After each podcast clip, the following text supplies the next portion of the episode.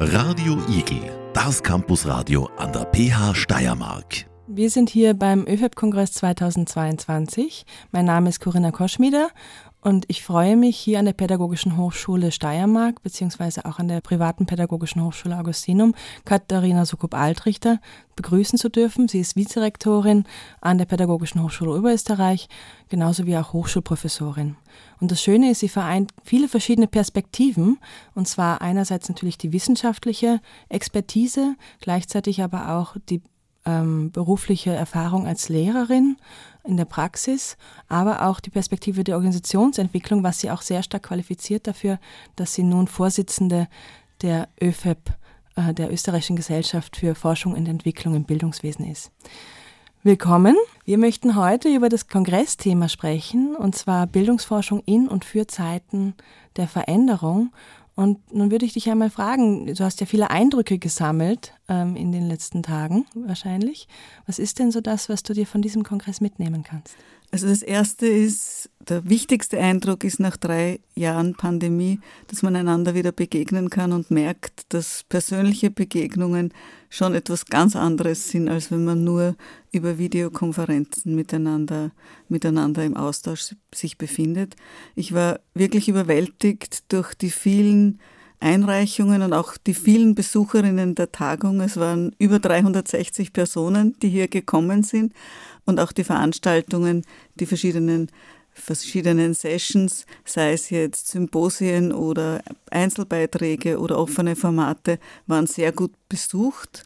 Besonders gefreut hat mich auch die rege Teilnahme an den Sektionssitzungen und an der Generalversammlung. Also die Aula an der PHSD war gut gefüllt und ist, das, der Saal ist ja nicht gerade klein. Also wir hatten gestern wirklich eine sehr schöne Generalversammlung. Die Beteiligung von Menschen äh, an Forschung, an Austausch, die das Bedürfnis, sich zu vernetzen, miteinander in Kontakt zu kommen, beziehungsweise in Kontakt zu bleiben, um verschiedene Fragestellungen der Bildungsforschung zu diskutieren, war eine ganz wichtige, wichtige Aufgabe dieser Tagung. Wir haben den Kongress Bildungsforschung äh, in und für Zeiten der Veränderung genannt und sind gestartet mit einer Podiumsdiskussion, wo es auch darum ging, sozusagen zu sagen, was sind denn zukünftige Herausforderungen für Bildungsforschung, aber auch, was braucht denn Bildungsforschung, um gut arbeiten zu können. Und dabei ist es, glaube ich, wichtig, auch im Rückblick zu schauen, wie positioniert sich denn Bildungsforschung in Österreich. Dazu gab es vor äh, zweieinhalb Jahren eine Studie, die präsentiert wurde und die feststellt, dass, es, dass die Bildungsforschung in Österreich hohes Potenzial hat, aber deutlich besser finanziert und besser ausgestattet sein müsste und auch sozusagen Rahmenbedingungen braucht, in der die Weiterentwicklung des Bildungswesens gut möglich ist. Das war sozusagen mal ein Part in der Podiumsdiskussion, haben wir diskutiert, äh, Universitätsprofessorin äh, Dr. Sabine Reh, ein Vertreter der Wirtschaft und die Sektionschefin Scheuringer, die für die pädagogischen Hochschulen zuständig ständig ist. Und natürlich gibt es hier sozusagen eines Teils unterschiedliche Perspektiven aus Österreich und aus Deutschland, aus der Wirtschaft und aus der Bildungsforschung und aus der Bildungsadministration und der Bildungsforschung. Wichtig wäre mir in diesem Zusammenhang auch im Sinne einer Weiterentwicklung, dass es nicht nur mehr Ressourcen für Bildungsforschung gibt, sondern auch, dass die Bildungsforschung besser wahrgenommen wird. Da müssen wir unseren Beitrag dazu leisten, sozusagen an der Sichtbarkeit der Bildungsforschung zu arbeiten, aber auch so eine Anregung von mir, wir müssen, wir müssen schauen, dass wir sozusagen Räume schaffen, wo wir auch in den Austausch mit der Praxis und mit der Bildungsadministration kommen. Das war jetzt einmal so ein, ein, ein kleiner Spot. Ich habe schon Sabine Reh ähm, äh, erwähnt, die sozusagen aus der Sicht einer Bildungshistorikerin ähm, auf, auf die Bedeutung von Bildungsforschung und darauf geschaut hat, was denn Bildungsforschung zu verschiedenen Zeiten bewegen konnte oder welche Ansprüche an Einmischen man an Bildungsforschung gestellt hat. Es gab noch zwei weitere Keynotes. Eine, die über ein partizipatives Aktionsforschungsprojekt berichtet hat, über, äh, das sich beschäftigt mit dem sozusagen Ausbildung bis 18, wo sozusagen der Fokus lag auf Jugendlichen, die nach der achten Schulstufe keine Ausbildung mehr gemacht haben und die in ganz vielen verschiedenen Projekten sozusagen neue Orientierungen, neue Ausbildungen finden können. Und ganz wichtig bei diesem Projekt war, dass die teilnehmenden Jugendlichen äh, aktiv in die Forschung einbezogen einbezogen wurden und nicht nur für sich selbst sprechen konnten, sondern auch hier selbst an der Forschung beteiligt waren. Und heute zum Abschluss, die dritte Keynote hat sich wieder mit einer ganz anderen Fragestellung beschäftigt, nämlich einer fachdidaktischen, mathematischen Fragestellung für, äh, für die Primarstufe. Und da ging es so darum zu schauen, was denn die Kompetenzen sind, die die Schülerinnen haben und auf diesem diesen Wissen und dieser Expertise aufbauend Fördermöglichkeiten und Unterstützungsmöglichkeiten für die Schülerinnen zu entwickeln. Ich glaube, man sieht so an dem Bogen, der durch die Keynotes aufgespannt ist, schon ganz gut das breite Feld der Bildungsforschung, mit dem wir es zu tun haben. Und ich bin jetzt noch gar nicht auf die verschiedenen Beiträge und Symposien eingegangen. Das würde, glaube ich, auch den Rahmen sprengen. Aber wichtig ist mir noch zu sagen, oftmals verbindet man mit Bildungsforschung sehr schnell die Lehrerbildung oder die Schulentwicklung, aber Bildungsforschung geht natürlich weit über das hinaus. Die beginnt bei der Elementarpädagogik, bezieht Medienpädagogik mit ein, Sozialpädagogik, nur um sozusagen eine, einige unserer Sektionen auch zu erwähnen, die alle hier am Kongress mit wissenschaftlichen Beiträgen zu Wort gekommen sind. Jetzt hast du ja auch angesprochen, die Sichtbarmachung sozusagen. Also es braucht eine, eine Sichtbarmachung der Bildungsforschung, ähm, wo wir hier sozusagen in einer Veränderung oder wo es eine Veränderung braucht, eine Herausforderung ist. Und ein ähm, Zitat aus der ähm, Podiumsdiskussion war ja auch, Bildungsforschung braucht Gesichter. Und jetzt wäre so meine Frage, was kann denn die Bildungsforschung oder vielleicht auch die Gesellschaft, die österreichische Gesellschaft für Forschung Entwicklung im Bildungswesen dafür leisten? Naja, eines Teils das, was wir jetzt begonnen haben und auch schon probieren, ist über soziale Medienkanäle stärker uns zu positionieren, und zwar mit Text und natürlich auch mit Personen und Bildern. Ich werde dem nächsten Vorstand vorschlagen, dass wir auch gezielt Expertinnen und Experten für bestimmte Fragestellungen zusammentragen und die sozusagen als Kontakt- und Auskunftspersonen anbieten wollen.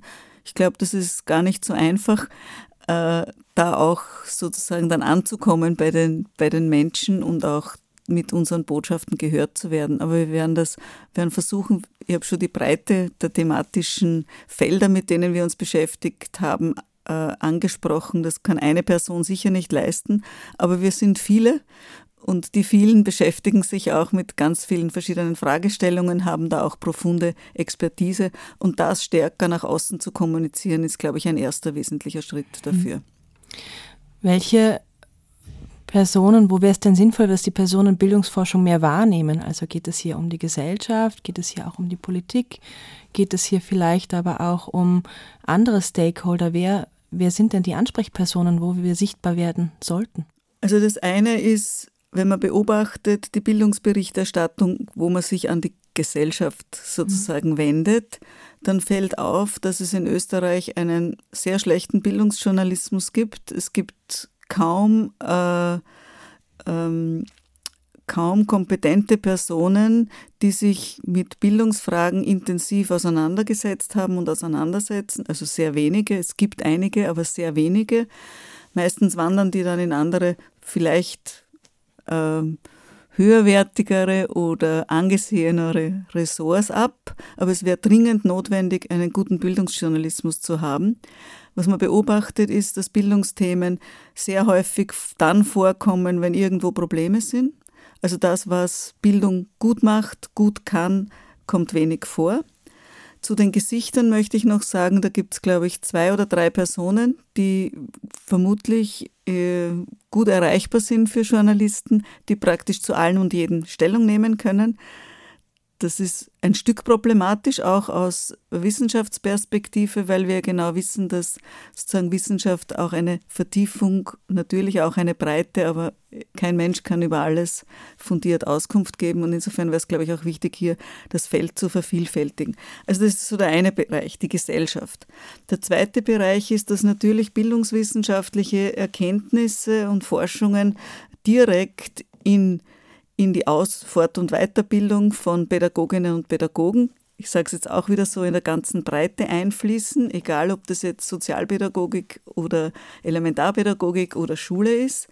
Also hier sind wir direkt konfrontiert mit Personen, die dort tätig sind bzw. dort tätig sein wollen.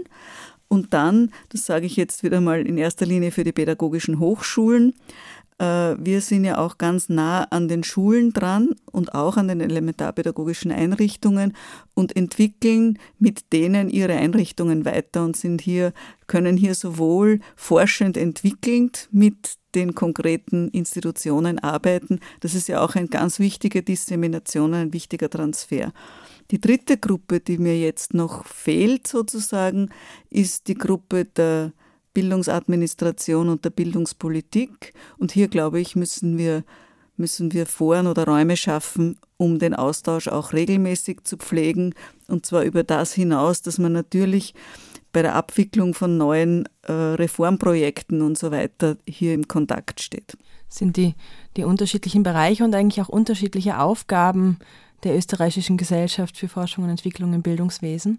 Ähm, jetzt ist ja gestern der neue Vorstand ge gewählt worden. Also ähm, auch nochmal ein, ein, Glückwunsch von meiner Seite. Und das zeigt ja auch, äh, dass du eine Person bist, der man Vertrauen schenkt und ähm, die aber auch immer wieder Widersprüche aushält, äh, halten muss, weil gerade mit dieser Breite. Und was sind denn so die Widersprüche, die in der Bildungsforschung aufkommen oder wie kann man mit denen umgehen oder auch Plattformen schaffen, um diese zu diskutieren? Na, ich gehe jetzt nochmal ein Stück zurück und, und, und sage, die, die Österreichische Gesellschaft für Forschung und Entwicklung hat sich gegründet ein, mit einem ganz wichtigen Ziel der Vernetzung von Forscherinnen und Forschern, und zwar über die Institutionen hinweg. Ja. Universitäten, pädagogische Hochschulen, außeruniversitäre Forschungseinrichtungen sind alles Institutionen, die hier gut in der ÖFEP vertreten sind. Und hier gibt es einmal institutionell oftmals unterschiedliche Interessen. Ganz stark hat man das natürlich gemerkt im Bereich der Lehrerinnenbildung, vor allem wie das neue Pädagoginnenbildung neu eingeführt werden sollte und eingeführt wurde, gab es ja doch ziemlich unterschiedliche Interessen und Ideen darüber, wie das umgesetzt werden sollte zwischen Universitäten und pädagogischen Hochschulen. Uns war es wichtig, seitens der ÖFEB, hier dadurch, dass man Forscherinnen zusammenführt, sozusagen die gegenseitige Wertschätzung und Akzeptanz und das Wissen übereinander äh, zu vergrößern. Also das ist sozusagen eine, eine Geschichte. Menschen, die aus unterschiedlichen Institutionen kommen, haben unterschiedliche Foki, die ihnen wichtig sind. Ein zweiter also ich weiß jetzt gar nicht, ob mir alle Widersprüche einfallen, mit denen man immer wieder zu tun hat. Ja, zum Glück also, keiner äh, Anspruch auf Vollständigkeit. Ja, also ähm, immer wieder wird, äh, wird herausgebracht sozusagen Widerspruch zwischen Theorie und Praxis, Theorie, Empirie, das sind so Fragestellungen. Wir haben uns auch am Kongress mit der Frage beschäftigt, äh, wie schaffen wir es, stärker wieder uns mit theoretischen Bezügen und theoretischen Grundlagen der Bildungswissenschaft auseinanderzusetzen. Und wie gelingt es aber auch, diese Theorien anschlussfähig für Praxis zu machen? Das ist wichtig. Und ich bin sehr froh, dass damals die Entscheidung war, die Gesellschaft, äh, österreichische Gesellschaft für Forschung und Entwicklung zu nennen. Also wir haben diesen dieses Spannungsfeld zwischen Forschung und Entwicklung ja auch im Namen aufgenommen. Das ist ein wichtiger, wichtiger Punkt, diese beiden Bereiche zu verbinden, weil die ÖFE steht ja dafür ein, sich für die Weiterentwicklung eines humanen demokratischen Bildungswesens einzusetzen. Und dazu braucht es die Wissenschaft, aber auch natürlich die Praxis. Ein weiterer Punkt ist, und das habe ich zuerst bei den, äh, bei den wesentlichen Punkten äh, und Aufgaben der Gesellschaft vergessen zu sagen, wir wenden uns natürlich auch an die wissenschaftliche Community mit zahlreichen Publikationen. Das ist, glaube ich, für eine wissenschaftliche Gesellschaft das Naheliegendste. Ich habe also eher die Dinge, die uns vielleicht besonders auszeichnen, jetzt genannt. Also wir, wir publizieren und teilen unser Wissen natürlich in wissenschaftlichen Publikationsorganen. Hier gibt es auch die Zeitschrift für Bildungsforschung, die jetzt schon auch schon einige Jahre auf dem Buckel hat und gut sich implementiert hat. Und hier haben wir zum Beispiel die Herausforderung, die Zeitschrift für Bildungsforschung ist eine eine österreichische Zeitschrift und muss daher gut auch an die, an die österreichische Situation andocken.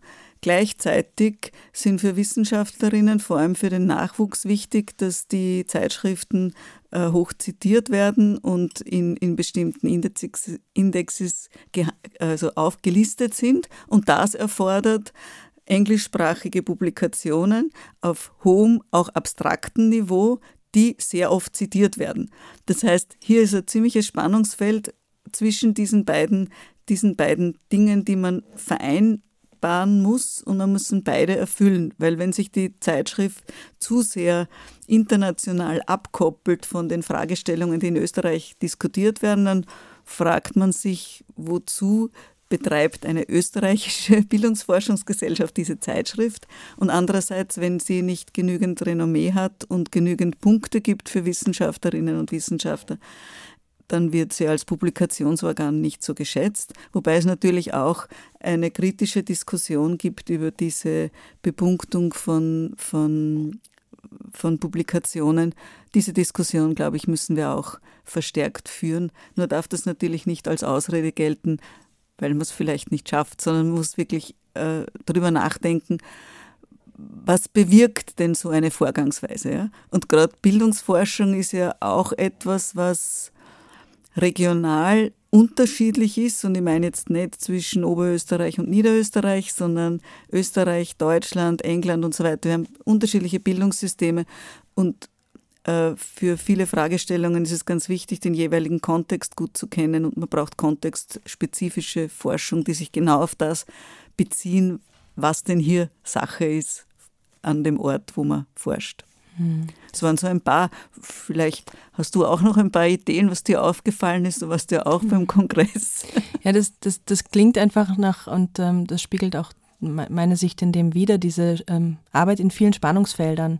Also das Spannungsfeld ähm, der Empirie und der Theorie, das Spannungsfeld aber auch der Praxis und der äh, Grundlagenforschung. Wie bringe ich das Ganze in die Praxis? Das Spannungsfeld für, ähm, wir haben eine sehr heterogene Forschung im Vergleich zu auch, man will etwas auch generalisieren, man will etwas internationalisieren, aber wir brauchen auch was Österreich-spezifisches. Also es gibt sehr viele Spannungsfelder, in denen sich sozusagen die, die Bildungsforschung hier auch bewegt und auch eben, wie wir vorher schon gehört haben, sehr unterschiedliche Stakeholder und Interessensgruppen, die auch immer wieder etwas, ähm, ja, da in Austausch gehen können, sage ich einmal. Und im Endeffekt bricht es das Ganze ja auch sehr stark runter nachher ähm, in das Bildungswesen äh, zu den Schülern und Schülerinnen. Und ähm, da ist ja auch so, wenn wir das auf das Tagungsthema schauen, äh, Bildungsforschung in und für Zeiten der Veränderung, es kommen sehr viele Themen, die auf die Schule zukommen. Ähm, heute ist der Klimastreik ähm, der im Endeffekt also die, die, ganze Klimakrise, die Digitalisierung, ähm, aber natürlich auch die Heterogenität, äh, mit der zu kämpfen ist. Und ähm, da ist so der Punkt, was ist denn das, was in den Schulen ähm, nachher, was, was wichtig ist, dass dort etwas ankommt und was, was kann dort ankommen und was kann dort irgendwo bewegt werden? Ich glaube, die schwierigste Herausforderung, die wir zu meistern haben, das ist, dass wir Schülerinnen und Schüler auf eine Zukunft vorbereiten, die so ungewiss ist wie noch nie. Also ich glaube, da gibt es irgendeine Feststellung von, dass Schülerinnen die, und Schüler, die, die jetzt mit der Schule beginnen, später in Berufen arbeiten werden, die wir zu mehr als 50 Prozent noch gar nicht kennen. Also wir haben keine Vorstellungen davon. Ne? Dann haben wir die, die gesamte Problematik der Weiterentwicklung der Digitalität jetzt in allen Facetten, äh, wo man sich eigentlich auch noch gar nicht vorstellen kann, was bedeutet künstliche Intelligenz für Lernprozesse in Schulen. Also ich stehe da immer ratlos, dann, wenn ich solche Dinge vorgeführt bekomme, stehe ich da ratlos davor und habe das Gefühl, ich werde in Dinge entführt, die ich mir gar nicht richtig vorstellen kann. Ja? Und das macht es, glaube ich, sehr schwierig. Das heißt, wir müssen Menschen in der Schule ein, ein solides Standvermögen vermitteln, ein Vertrauen auf ihre Stärken, die sie haben, eine Zuversicht, etwas bewältigen zu können, also selbst wirksam zu sein. Das ist, glaube ich, wichtig. Und einen gehörigen Anteil von von Kritikfähigkeit und Urteilsfähigkeit, also einschätzen zu können, was darf ich glauben, wem darf ich vertrauen, welche Informationen kann ich wie einordnen. Das wären so ein paar so Grundkompetenzen, die, glaube ich, über, über die fachlichen äh, Spezialitäten der einzelnen Fächer äh, weit hinausgehen. Und ich glaube, dass sich Schule da darauf stark konzentrieren muss. Und ich glaube, dass es auch kreatives Problemlösungspotenzial braucht, dass man Schülerinnen und Schülern vermittelt und die entfalten lässt. Ja?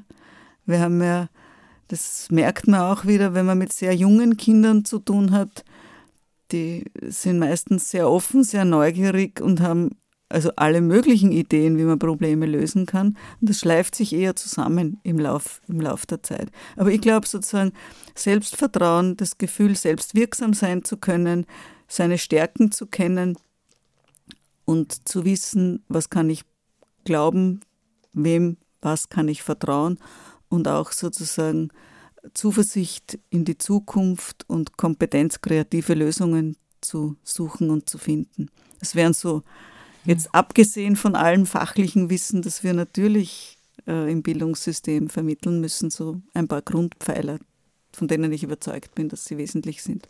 Das führt sehr zurück zu sehr ähm, starken ja, ähm, Persönlichkeitseigenschaften oder Haltungseigenschaften eigentlich, die, die hier immer wichtiger werden anscheinend. Ähm, würdest du sagen, dass, dass diese, das, ist das eine, eine neue Entwicklung oder ist das eigentlich schon immer so gewesen, dass wir eigentlich das brauchen? Oder ist das vielleicht mehr in die Schule gelegt worden oder was ist da?